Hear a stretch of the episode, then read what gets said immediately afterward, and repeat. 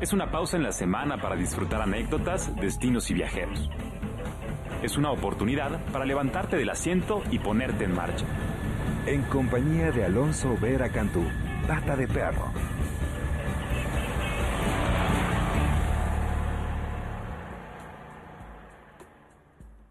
Muy buenas tardes, queridos viajantes. Es un privilegio estar transmitiendo completamente en vivo desde Mayorazgo 83 en la colonia Joco para todos ustedes. Hoy es una tarde muy especial. Vamos a estar visitando algunos destinos remotos, vamos a estar recordando algunas vivencias exóticas y vamos a estar encantados de escucharte, querido viajante. Queremos esta tarde escuchar a uno de ustedes que nos comparta su anécdota de viaje favorita. 560-10802 es el teléfono en cabina, va a ser aquí a través de, del cual vas a poder compartirnos con todos los viajantes tu última experiencia de viaje 560-10802. Y bueno, es que los viajes, realmente un viaje comienza mucho antes de encontrarnos al fin en el destino.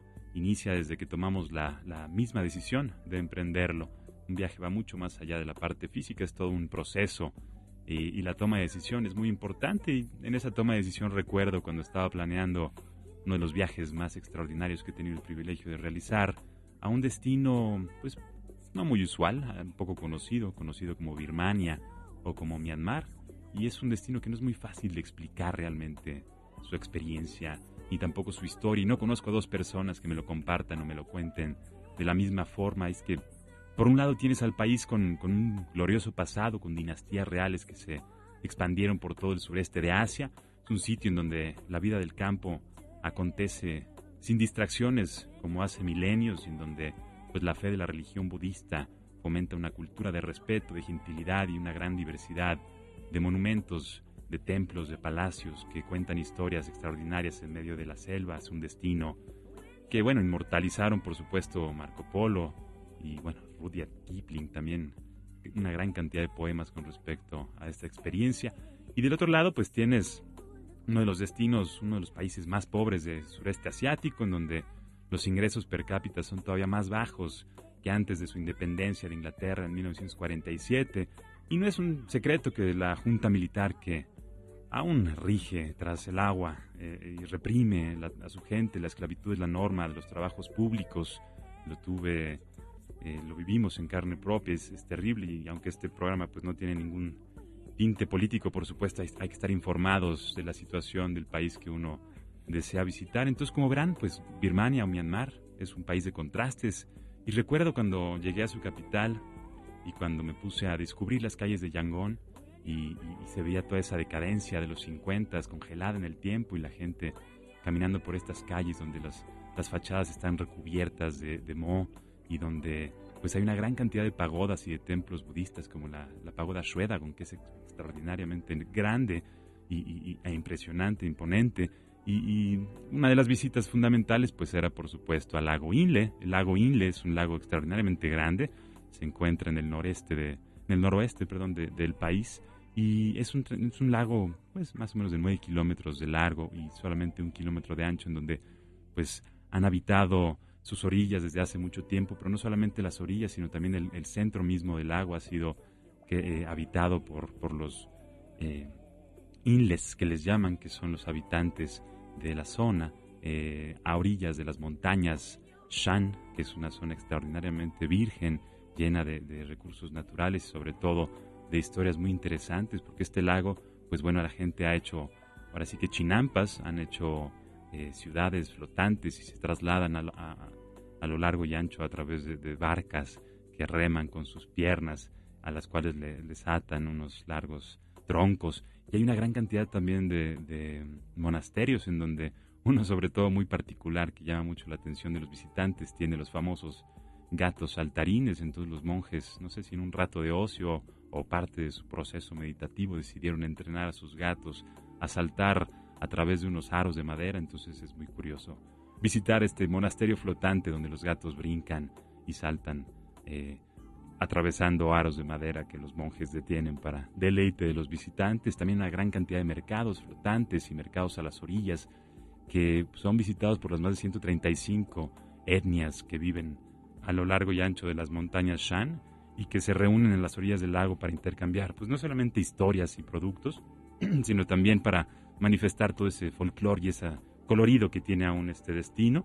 Y bueno, sí, para los que son como amantes del tema de los tatuajes, este es uno de los destinos más característicos. De hecho, los habitantes de Birmania, casi todos ellos tienen al menos un tatuaje, incluso las mujeres. Hay una tradición en las, en las montañas del norte donde las mujeres se tatúan el rostro porque alguna vez un rey birmano que pasaba por ahí decidió pues poseer a, algunas que le, que le gustaron, entonces las mujeres decidieron cubrirse el rostro con carbón y como veían que no duraba y que seguía sucediendo lo mismo con este rey, pues empezaron a tatuarse y esa tradición ha perdurado a lo largo de los siglos. Y para los hombres pues es un, elemento que, que, permite mostrar la hombría, es un proceso tradicional muy doloroso porque se, se realiza con hueso, con hierro forjado y como tinta se utiliza el carbón con aceite y a veces mezclado con la sangre o el veneno del animal al cual eh, del cual se desea proteger uno, ya sea una araña, una serpiente, se mezcla en la tinta y los hombres suelen tatuarse magníficos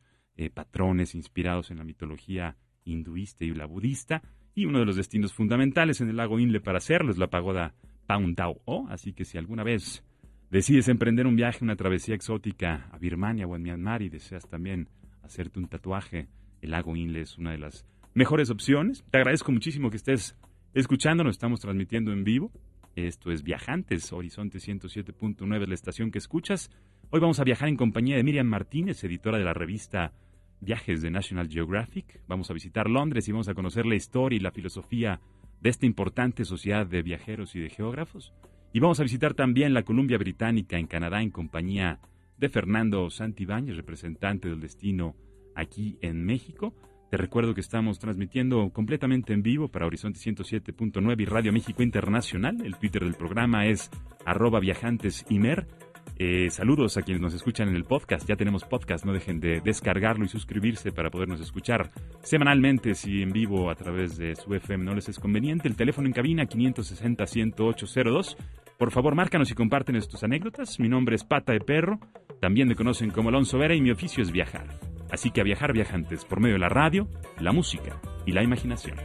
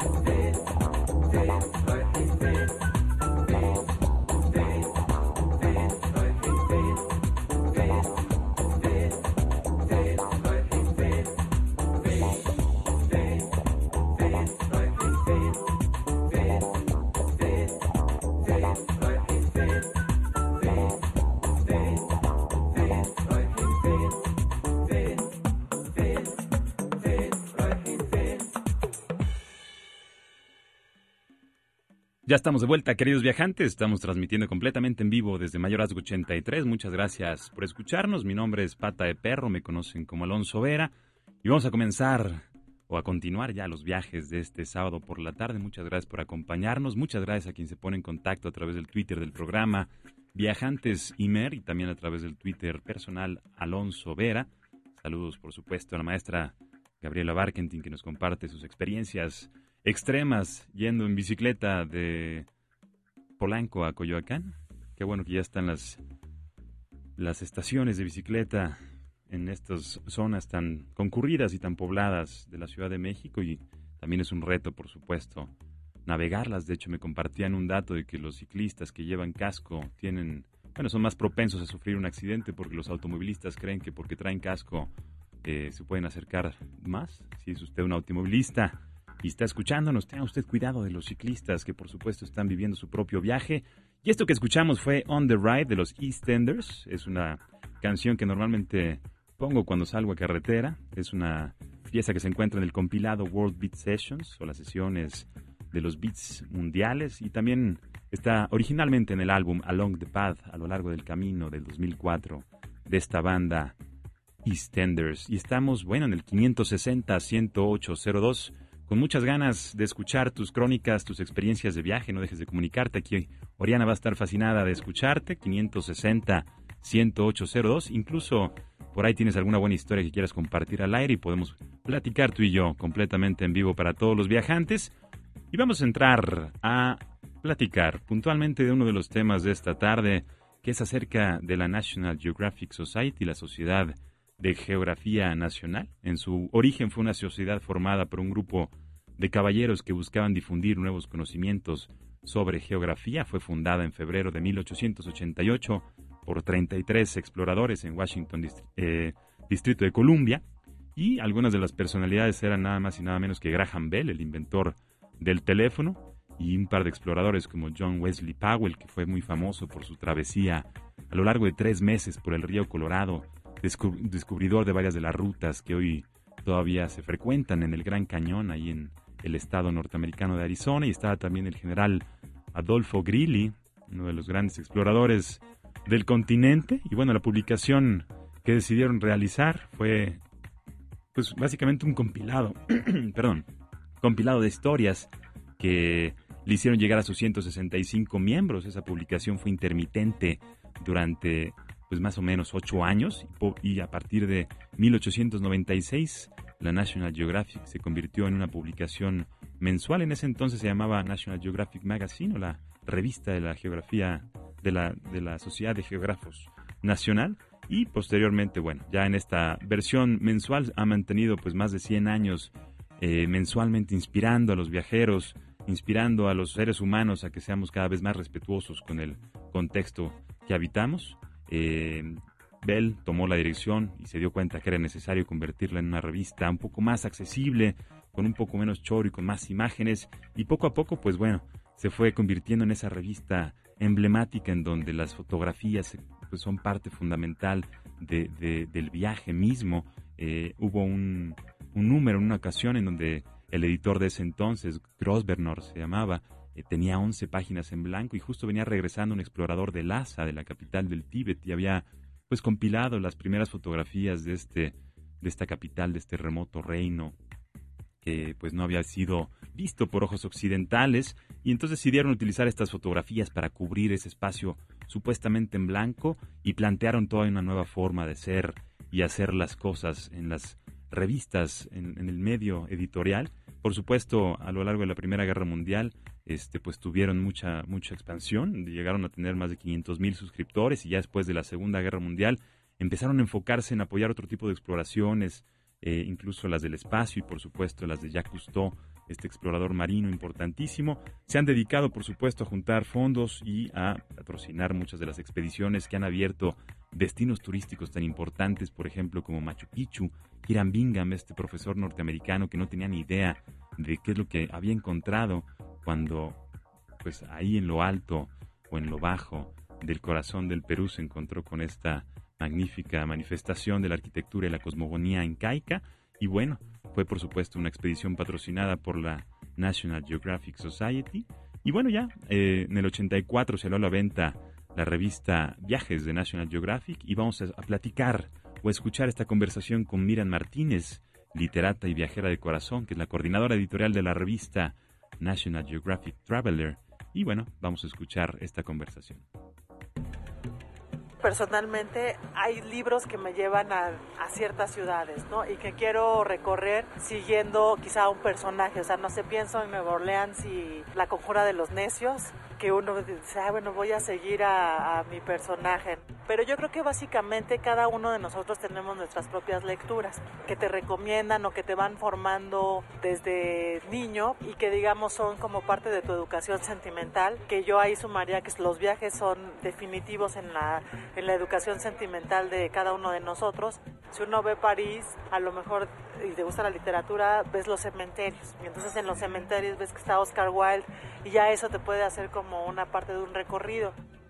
A mí Londres me es una ciudad que me gusta mucho porque básicamente todo lo que implica, porque cuando llegas a Londres llegas a una ciudad que tiene por lo menos 10 siglos de ser Londres. Y tienes ahí muchas de las cosas que hemos aprendido en el mundo, pues porque está Dickens, está George Orwell, está el Imperio, o sea, está Henry VIII, Guillermo I, entonces es como un destino que es conocido, aunque sea en libros y en, y en libros de texto, te es familiar, pero a la vez te es diferente, porque sí es otra manera de entender la historia. Y también yo creo que es, una, es un buen destino para, como dices, para salir de la zona de confort, que a la vez te hace apreciar más lo que tenemos aquí, porque es cuando te das cuenta que México también es una ciudad y un país muy viejo. Simplemente que nuestro siglo X o nuestro siglo VIII sucedió de otra manera.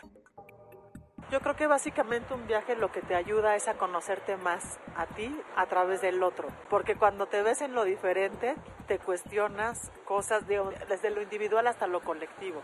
Cuando vas a otro lugar, la diferencia te hace encontrar empatías para sentirte, digamos, eh, es como si fuera un espejo.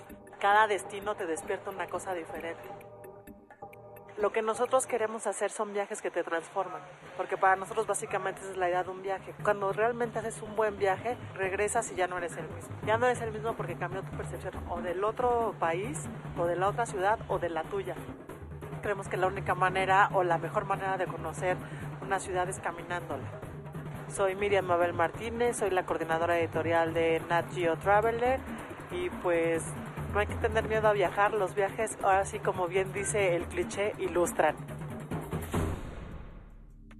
Los viajes ilustran, nos comparte Miriam Martínez. Muchas gracias, mi querida Miriam. Saludos a todos los viajantes que están integrando a esta producción. Estamos transmitiendo completamente en vivo para todos ustedes a través del 107.9 y también nos puedes escuchar a través del podcast. El Twitter del programa es arroba el Twitter personal es arroba Alonso Vera, mi nombre es Pata de Perro y nos va a encantar escuchar a los viajantes que quieran compartirnos sus anécdotas de viajes, alguna historia, alguna recomendación de viajes a través del 560-10802. 560-10802 es el teléfono en cabina y nos va a encantar poder platicar con ustedes. Y bueno, quisiera compartirles, inspirado por esta experiencia de la National Geographic, y que, bueno, por supuesto la, idea de viajar ilustra y, y, es cada vez más importante ser buenos viajeros. Les voy a compartir unos secretos para sobrevivir en una isla desierta y sobre todo, bueno, es fundamental, número uno, encontrar agua y para encontrar agua en una isla desierta hay seis pasos fundamentales. El número uno es, bueno, por supuesto, si hay, si hay lluvia, tratar de buscar algún contenedor limpio que pueda permitirte juntar algo de agua para que puedas estar constantemente hidratado, sobre todo si te encuentras en un clima tropical, pues es importante tratar de recuperar lo más posible los fluidos. Es también muy importante no consumir alimentos si no cuentas con agua, eh, porque bueno, eh, realmente puede ser contraproducente consumir proteínas si no estás bien hidratado. la digestión de las proteínas exige que tu cuerpo tenga agua, así que termina siendo peor el tema si no estás con agua. La segunda opción que tienes es este, colectar el, el sereno que le llaman, que en la madrugada se junta en las, en las plantas y entonces puedes ir con tus, con tus calcetines caminando por estas plantas y colectar esta humedad que, que junta las, las hierbas y después exprimirla y tratar de rescatar algún sorbo de agua. Un tercer eh, Sugerencia para los viajantes que estén perdidos en una isla desierta alguna vez y que necesiten algo de agua para sobrevivir, tienen que dirigirse hacia las montañas, sigan la ruta de los vegetales o de las plantas que estén disponibles en esta isla y mientras más verde se vea y más arriba puedan encontrarse, pues bueno, van a encontrar tal vez algún arroyo o algún río que les salve la vida. Una cuarta opción es atrapar un pez, convertirlo en pescado y hacerlo suyo. Los ojos de los pescados tienen una buena cantidad de agua que puede ser succionada y que te puede salvar la vida. También la espina de los peces, bueno, a excepción de los escualos o los tiburones, también es muy rica en agua y puedes sorberla y sobrevivir bastante tiempo a través de esta técnica y por supuesto puedes apretar la carne del pescado y tratar de, de pues succionar los fluidos porque si comes la carne, como te comentaba, está rica en proteínas, no te va a caer muy bien va a ser muy difícil que la digieras sin agua. Una quinta opción es buscar, pues sí, ya, estamos entrando en, técnicas un poco más desesperadas. Eh, el excremento de los pájaros eh, tiene normalmente algo de, una, cualidad que te puede permitir sobrevivir un poco y por supuesto donde hay pájaros pues cercano a donde anidan los pájaros va a haber alguna fuente de agua así que ponte muy buzo y la sexta es una muy buena técnica es ubicar alguna planta tal vez con un plátano o algún palmito, y cortar el tallo y dejar más o menos 30 centímetros y hacerle un hueco a ese tallo y vas a ver cómo la planta a lo largo de cuatro días te va a estar suministrando de agua directamente desde la fuente. Así que bueno, viajante, espero que puedas algún día sobrevivir una experiencia en una isla desierta con estos seis sencillos consejos para beber agua de manera desesperada. Vamos a escuchar una pieza más antes de ponernos en contacto con una querida viajanta sobresalienta que se ha estado poniendo en contacto con nosotros. Y en un momento más volvemos en Viajantes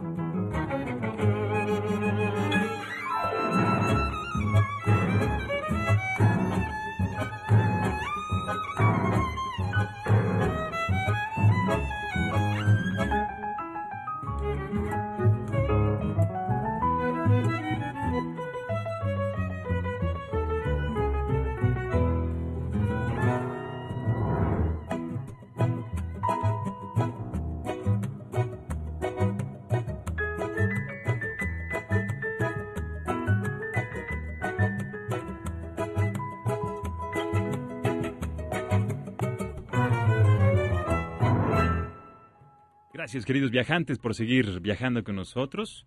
Y esto que escuchamos fue Mulatada de la Orquesta de Carnaval. Amores Tangos es el grupo, nace a principios de 2008 como consecuencia del encuentro de sus músicos en la escena tanguera de Buenos Aires. Está integrado por José Teixidó en la guitarra y la dirección del ensamble. Está también Nicolás Perrón en bandoneón, Lucas Furno en el violín, Gerardo de Mónaco en contrabajo y Juan Pablo Gallardo en piano.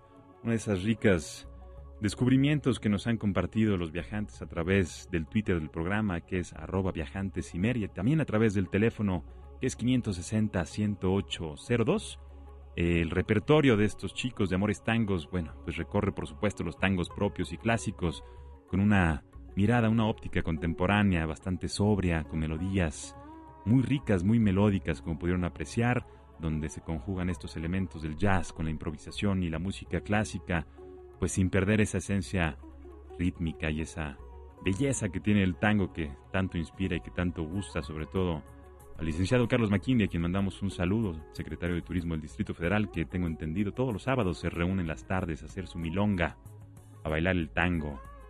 Así que usted viajante, si quisiera ponerse en contacto con nosotros, le reitero, el teléfono es 560-108-02. Ahorita, después de una última canción y después del corte, vamos a ponernos en contacto con la maestra Gabriela Barkentin, una gran viajanta que nos va a compartir algunas de sus crónicas, una mujer que en verdad adoro y admiro y que es un privilegio que nos acompañe aquí en un momento más. Vamos a escuchar una pieza más antes de ir al corte. Esta canción se llama Sipur, es de El Masada String Trio, el trío Masada. Es, Masada es una fortaleza, es una montaña fortificada al sur de Israel y es ahí en donde retoma el nombre este grupo liderado por el saxofonista John Zorn. Disfrútela, están aquí en Viajantes, totalmente en vivo.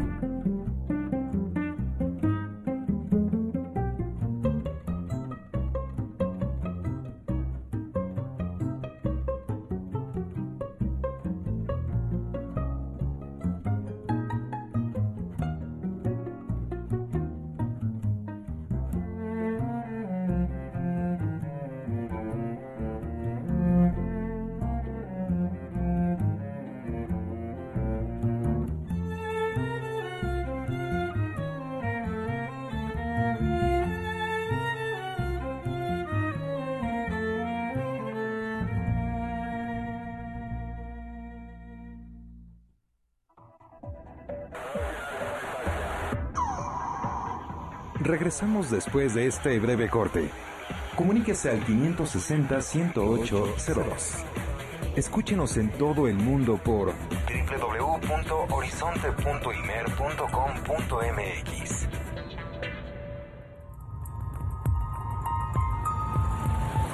Continuamos con Viajantes.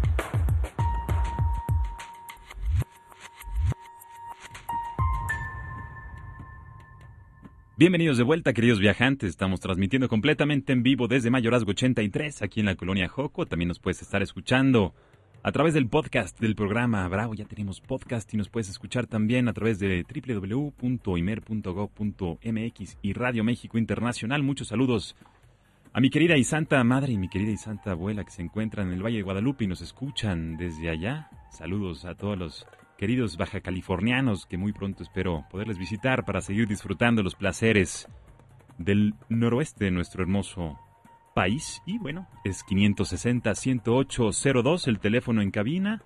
560-10802. Nos va a encantar seguir escuchando sus comentarios. Saludos a Viajes Sanador. Nos va a también gustar mucho saber de qué se trata su proyecto de viajes sanadores. Y bueno, yo soy Pata de Perro, me conocen como Alonso Ver y estoy particularmente emocionado porque vamos a tener nada más y nada menos que a la maestra Gabriela Barkentin de la Mora, querida amiga, maestra realmente de la vida. Para su servidor ha sido una gran inspiración, es conductora del programa La Enredadera aquí de los vecinos de Reactor 105.7 a quien saludamos y que por supuesto pueden escuchar a través de las señales del IMER. Gaby Barkentin bueno, nos tardaríamos el programa entero en describir brevemente los logros y los éxitos que ha tenido a lo largo de su carrera profesional, pero mejor platiquemos con ella con respecto a los viajes. Mi querida Gaby, ¿me escuchas? Alonso, ¿cómo estás? Me da mucho gusto saludarte en este sábado en la tarde, un sábado espectacular en la Ciudad de México, delicioso, la verdad. Espectacular, Estabas, estaba leyendo que te habías emprendido una travesía desde Polanco hasta Coyoacán en bicicleta, ¿es cierto? Lo que pasa es que, digo, trato de usar cada vez más la bicicleta. Mi problema con la bicicleta, como lo ponía un poco en mi tweet, no es la distancia. Digo, siempre la distancia tiene un límite, sin duda, pero no es la distancia, sino que hay partes en la Ciudad de México donde es muy fácil circular en bicicleta, pero hay otras donde de veras es un deporte extremo, pues porque no hay no hay carriles dedicados y hay poca cultura tanto de los automovilistas, yo soy automovilista, como de los ciclistas, ¿no? Es decir, el automovilista finalmente te avienta un poco el carro, no le importa, bueno, ¿qué, vamos a hablar de los peceros y los camiones? y creo que también los ciclistas, Alonso, a veces cometemos algunos errores importantes, meterte en sentido contrario, no voltear a ver dónde estás más o menos parado, calcular un poco la distancia.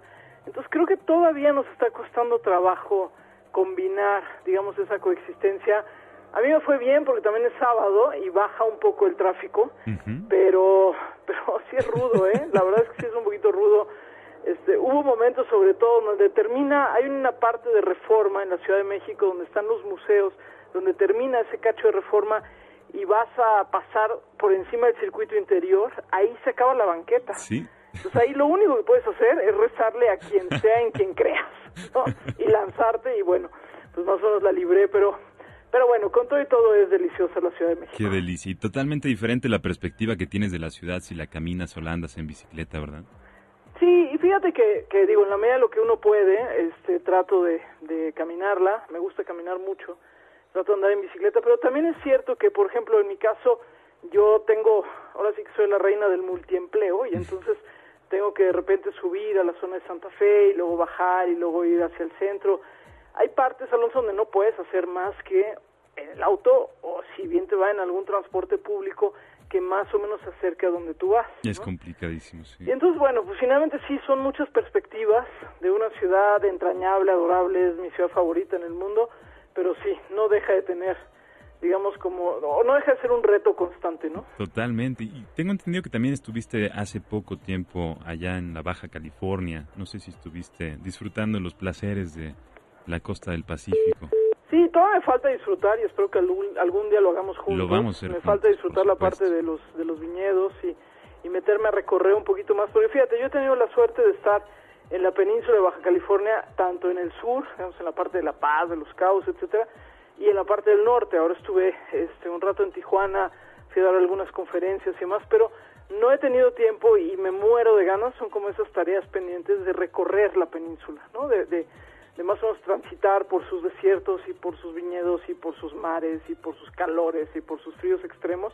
Pero sí, estuve ahora en Tijuana y fíjate, Alonso, que me llevé una gratísima, gratísima, tuve una gratísima experiencia porque vi una Tijuana con muchas ganas, vi una. Tijuana echada para adelante, ¿no? Que había, digamos, como, como rehecho un poco sus calles, sus casas, su vida pública, con un centro cultural activísimo. Me invitaron a dar una conferencia.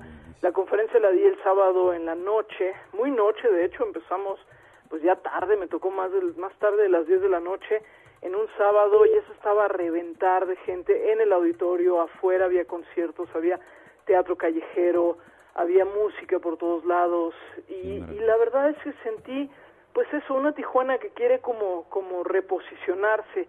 Comí como hacía mucho, ¿no? ¿Eh? Unos restaurantes con una comida realmente exquisita. Realmente. Luego me tocó ver ahí un, uno de estos como Iron Chef que los llevaron a Tijuana con los productos de Baja California y pues era el concurso entre, entre dos equipos, digamos, de chefs ahí de la zona.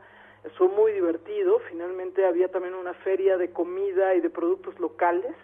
Me traje algunas cosas hechas con aceituna, por ejemplo, sin duda los vinos. Entonces yo, ¿sabes qué me pasó, Alonso? Creo que de veras Tijuana está tratando de contarnos otra historia. ¿no? Totalmente. Decir, sí, bueno, pues ha habido un episodio de violencia o episodios de violencia muy fuertes, ahí sigue, pero también hay gente que quiere, pues, vivir y, Claro. y conquistar un poco la sonrisa y el mar y el sol y los viñedos y las aceitunas y la vida, ¿no? Que es maravilloso. Además, la, ma- la madre de todas las ciudades fronterizas se reúnen, pues, historias, cosmogonías de todos los confines del planeta, se reúnen ahí. Las, el Secut que, que, que mencionas, supongo era el, el centro Sí. que mencionabas, pues tiene una gran cantidad de actividades. Y si mal no entiendo, también tienen, pues, una la segunda cineteca más importante del país ya está inaugurada, ¿verdad? Están con Sí, ese así es, y además están tratando de veras como de jalar eh, digamos, mm, a personas en otro sentido. Tal vez Tijuana tenía, pues bueno, obviamente la fama del reventón en un momento dado. Luego se convirtió pues, en un espacio importante para filmar, pues ahí cerquita está una, una sucursal de los estudios principales de Estados Unidos. Este, claro que está toda la zona de juego, de los casinos, etcétera. Pero creo que ahora están tratando como de jalar a este otro turismo, ¿no? Un turismo, ah, digamos, tal vez más interesado en la buena cocina, en el arte y la cultura. Me tocó escuchar un concierto espectacular, ¿no? Este, y bueno, pues obviamente lo que son los propios paisajes. Entonces, a mí me da la sensación, Alonso, de que si nos damos chance tantito, descubrimos que México está mucho más vivo de lo que a veces nuestras narrativas mediáticas nos Nos transmiten. lo transmiten totalmente. Platicaba hace unos días con el gobernador de Quintana Roo, Roberto Borge. Me compartía un dato importante, que el 9% del Producto Interno Bruto ya pertenece al turismo, que está poniéndose a la par del petróleo, pero que tiene, por supuesto, dividendos per cápita mucho más amables que el petróleo. O sea, que, que, la economía, digamos, derivada de la rama turística, pues impacta de manera directa más vidas de mexicanos que la del petróleo. Y creemos aquí en Viajantes que es importante, pues, traer a la mesa expertos como tú que nos puedan compartir sus reflexiones, sus impresiones con respecto, por ejemplo, en este caso puntual, la marca México que se ha visto constantemente afectada de una u otra forma por pues la, la, la, la imagen, la impresión que, que hemos proyectado a través de medios de comunicación. ¿Cuál sería la opinión de la maestra Gabriela Barkentin con, con respecto al reposicionamiento, digamos, de la marca México como destino turístico y a la importancia, pues, del turismo, digamos, como industria? Mira, no, no podemos negar la realidad. Es decir, sin duda el país está enfrentando problemas muy serios de seguridad y hay lugares del país que son muy complejos. Yo eh, estuve también hace un par de semanas en Torreón, por ejemplo, fui a dar también un curso, una conferencia y bueno, pues el ambiente era realmente malo, era muy muy duro, muy triste de alguna forma. Este, la gente con muchas ganas de salir adelante, pero un entorno que no muy lo permite. Entonces, yo creo, Alonso, no podemos, digamos, como tapar el sol Claro. con un dedo y hay que reconocer que sin duda tenemos problemas muy serios, pero también tenemos que atrevernos otra vez como a salir a las calles y tomarlas. Mira, tú me conoces, yo soy una persona que viajo sola mucho, porque me gusta viajar sola.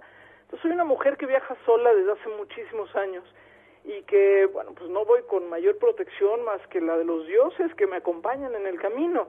Entonces, claro, bueno, uno se hace de sus rutinas, sin duda, de seguridad, y tampoco va uno a lo tonto a lanzarse un poco a la aventura, pero, pero yo he tenido la oportunidad en los últimos ocho o nueve meses de volver a recorrer casi todo el país, un poco por razones laborales y otro, tanto por gusto. Y te diría que lo que necesitamos, más que contar bonitas historias que suenen un poco artificiales, es contar las historias que son, que muchas veces son muy bonitas, pero no necesitamos maquillarlas, pues, ¿no? Es decir, si yo voy a, estuve también hace poco en Quintana Roo y me llevaron a conocer algunos de los nuevos lugares turísticos que están desarrollando, bueno, solo con contarlo ya es bonito, no tengo ni siquiera que maquillarlo, pues. Pero también es cierto que si yo voy a algunas zonas del país donde la situación es complicada, pues no podemos negarla, porque si la negamos, me parece que también es un daño enorme para las personas que están tratando de sobrevivir pues día a día en entornos que son muy violentos. Totalmente. yo mi invitación ahí Alonso y lo que yo estoy tratando de hacer en los esfuerzos mediáticos que tengo es contemos las historias que son, las que vivimos, no las que nos imaginamos. Muchas veces yo he escuchado a personas que desde la comodidad de un restaurante de la Ciudad de México dicen, es que todo el país está de la fregada y no se han molestado en ir a ver al país. Somos melodramáticos. Si vas a ver al país y te das cuenta que hay zonas que están muy mal, hay que decirlo y hay que alertarlo y hay que por supuesto tratar de ayudar, pero nos daremos cuenta, como me ha pasado a mí en los últimos meses, de que hoy México está tratando pues de seguir vivo, ¿no? de seguir haciendo cosas. Tenemos paisajes extraordinarios, acabo de estar en Oaxaca también para conducir un evento y la verdad es que me la pasé muy bien, comimos muy rico. Cuesta trabajo, sí, Tijuana sigue siendo una, una ciudad a la que le cuesta atraer turismo. Acapulco, acabo de estar en Acapulco, también para un evento de jóvenes y otra vez el tema de la seguridad pesa, ¿no?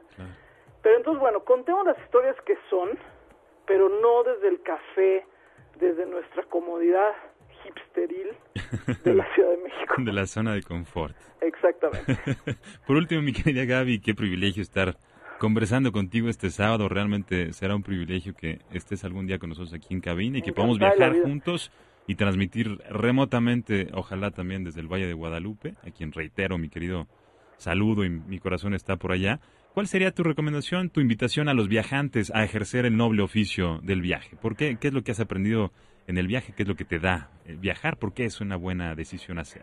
Mira, para mí viajar, primero yo te diría, Alonso, yo no, yo no me veo a mí sin viajar, ¿no? Es decir, yo creo que eh, a mí me pasa incluso que, que después de cierto tiempo en que no me estoy moviendo de mi lugar donde vivo, en la Ciudad de México, este, pues después de cierto tiempo me empieza a entrar así como la desesperación un poquito de que me tengo que mover, me tengo que mover, ¿no? Es, es una casi necesidad de estarme descolocando constantemente. Pero yo creo que nada vuelve tan relativo nuestros fundamentalismos como el movernos por el mundo, ¿no? Y entonces vemos que nuestras verdades con V mayúscula, pues no lo son tanto, son simplemente verdades con V minúscula que nos permiten encontrar encontrarle sentido a nuestra vida y funcionar, pero que no tendríamos por qué estarlas imponiendo ni colocando en un altar, nos vuelve más humildes el viajar y nos hace un poco más felices. Yo caminar, por ejemplo, el otro día cerca de Tijuana por una playa en el atardecer, aún a sabiendas de que tenía poquito tiempo porque tenía que regresar a dar mi conferencia, pero esos 20 minutos de caminar y ver un poquito el horizonte y sentir el aire y tomar una cerveza ahí junto a la playa, pues ya, me hizo el día. Después regresé a chambear porque todos tenemos que trabajar, pero finalmente te hace un poquito el día, esa, ese espacio y ese tiempo. Y viajar nos pone otra vez en entredicho nuestra obsesión con la conquista absoluta del tiempo y del espacio. Todo es tan relativo como las historias que nos queramos contar y viajar nos obliga a contarnos mejores historias. Qué lindo, mi querida Gaby, atreverse, atreverse a ser sinceros con uno mismo y con los destinos que visitamos es una de tus invitaciones esta tarde. Me honra enormemente estar platicando, conversando contigo. Será un privilegio que lo sigamos haciendo. Te mando todo mi cariño, un beso, un fuerte abrazo. Espero verte muy, muy pronto y te agradezco de corazón que nos hayas acompañado aquí en Viajantes. Al contrario, un beso y un abrazo a ti, Alonso. Felicidades por este espacio que es delicioso y sí, a seguir viajando. y lo haremos cada vez más.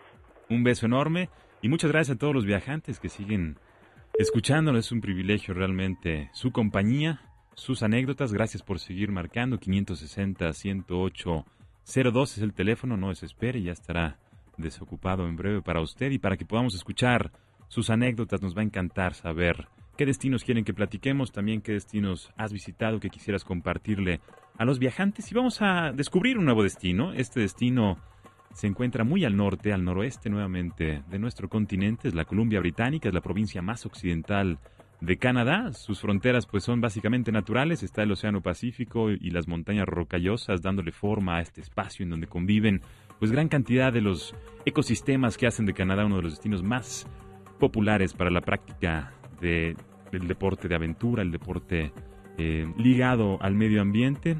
Tiene, bueno, dos terceras partes del territorio son bosques que no tienen ningún contacto con el, el hombre y tenemos nada más y nada menos que a don Fernando Santibáñez para platicarnos brevemente con respecto a las experiencias que resguarda la Columbia Británica para los viajantes. Vamos a escuchar a don Fernando y seguimos en vivo. Fernando, ¿qué es lo que le recomiendas a amigos o familiares que desean visitar la Columbia Británica por primera ocasión? Vamos a considerar primero que nada que Vancouver es la ciudad más importante. Tenemos nosotros a la ciudad más habitable del planeta. Y es habitable no solamente en función de urbanismo, sino que es habitable también en la grata combinación que hay entre los ambientes naturales, lo que es la vida silvestre, por supuesto, las cosas novedosas que hay, la educación, la infraestructura urbanística y todo tipo de facilidades que tú quieras. Es la ciudad número uno del planeta. back. Cerquitita, digamos a dos horas, tenemos Whistler, que es el resort de esquí más importante de Norteamérica, en donde tenemos atractivos durante el verano y atractivos durante el invierno. Quiere decir que en el verano tú tienes todo tipo de facilidades en cuanto a lo que es deportes al aire libre, deportes en ambientes cerrados también. Tenemos vida cultural. Es un resort de esquí que aparte tiene la góndola más grande y más larga del mundo, que es la Peak to Peak. O sea, tenemos dos montañas, que es la Blackcomb y la Whistler, y se unen ambas por una góndola que se llama la Peak to Peak, que son 4 kilómetros a 400 metros de altura que se hace en 11 minutos. Y para que te vayas quedando un poquito impresionado, tienen algunas fondo de cristal.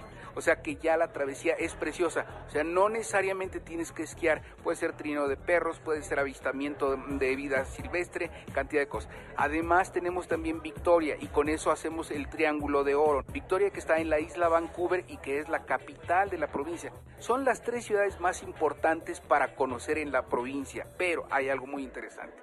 Tenemos en el extremo este una nueva zona de desarrollo grande que es Thompson Okanagan, que es la región de los viñedos y se está desarrollando de una forma extraordinaria. Mucha gente me dice, oye, estás hablando de que los viñedos están creciendo mucho, pero ¿por qué no conocemos el vino canadiense? Simplemente porque se acaba toda la producción dentro de Canadá, o sea, la demanda es tan grande que no hay para dónde buscar en el exterior. Siempre vas a encontrar cosas nuevas en la provincia. Encuentras, como te digo, una vida de naturaleza extraordinaria. Para cualquier persona que desee conocer ambientes naturales, esta es la región. Aparte del Vancouverita particularmente, se lleva muy bien con los mexicanos, es gente muy muy agradable, no es la gente pesada que tiene más urgencia que tú y que te dicen rápido ya, no, es otro tipo de vida. Te agradezco muchísimo Fernando Santibáñez, representante de turismo de British Columbia aquí en México. Mi mail es fernando.santibanes.britishcolumbia.méxico. Saludo muy cariñoso, deseando que pronto nos veamos allá en Vancouver, o si no, si van solos, caramba, pues que nos manden una postal cuando menos, ¿no?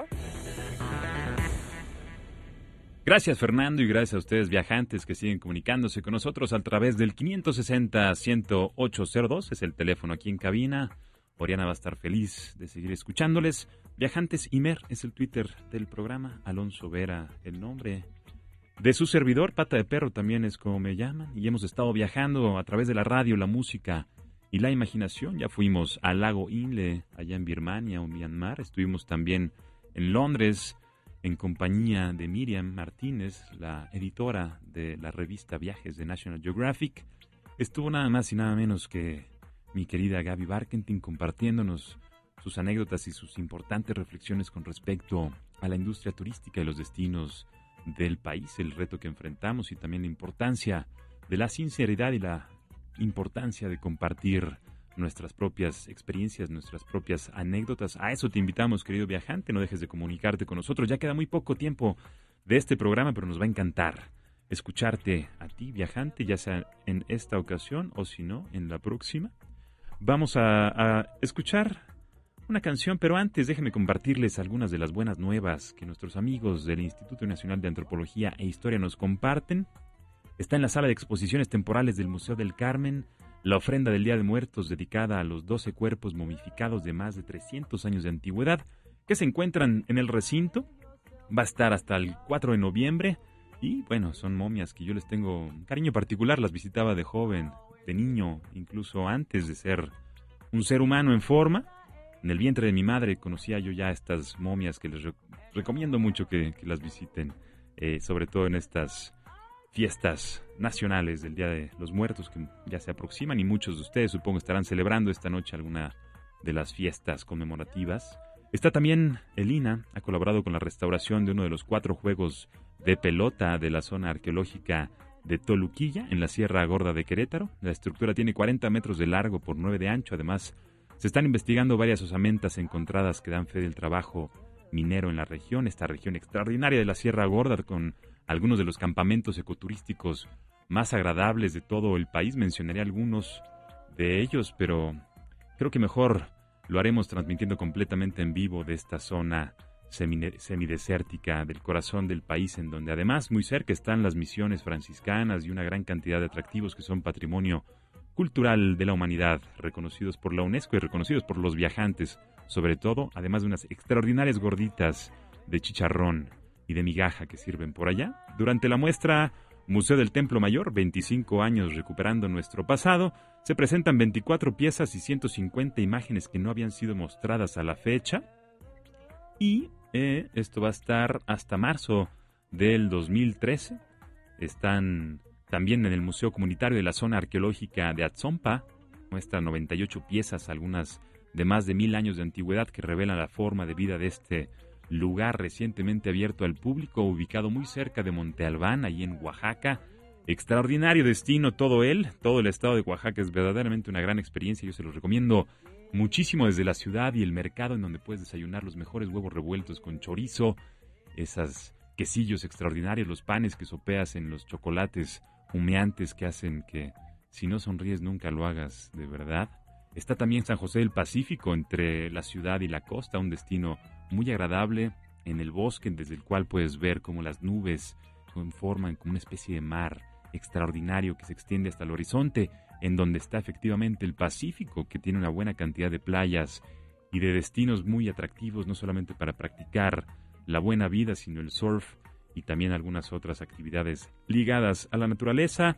Y desafortunadísimamente el tiempo se nos termina. Saludos por supuesto a mi querida Cristina Padres que nos saluda que le encanta escuchar a su servidor y a la maestra Gabriela Barkentin. Muchas gracias. Saludos también a Adriana Montalegre, a los amigos de Viaje Sanador y a todos ustedes que nos han acompañado esta bella tarde de sábado que llega a su fin.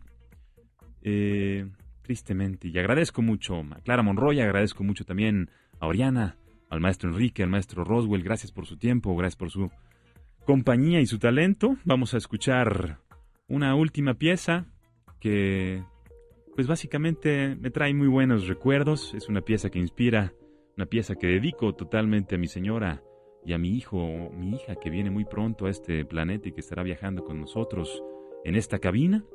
Eh, les recuerdo, 560-10802 el teléfono en cabina, Viajantes Imer el Twitter del programa. Alonso Vera es el Twitter personal, tenemos un mail, también es pata de perro arroba imer.com.mx. Y bueno, estamos escuchando Prickly Pear de Portico Quartet del álbum Knee Deep in the North Sea de 2007. Ese sonido característico que escuchan es el hang, un instrumento percusivo delicioso. Es un quinteto de Londres, está Jack, Duncan, Milo, Kirvine.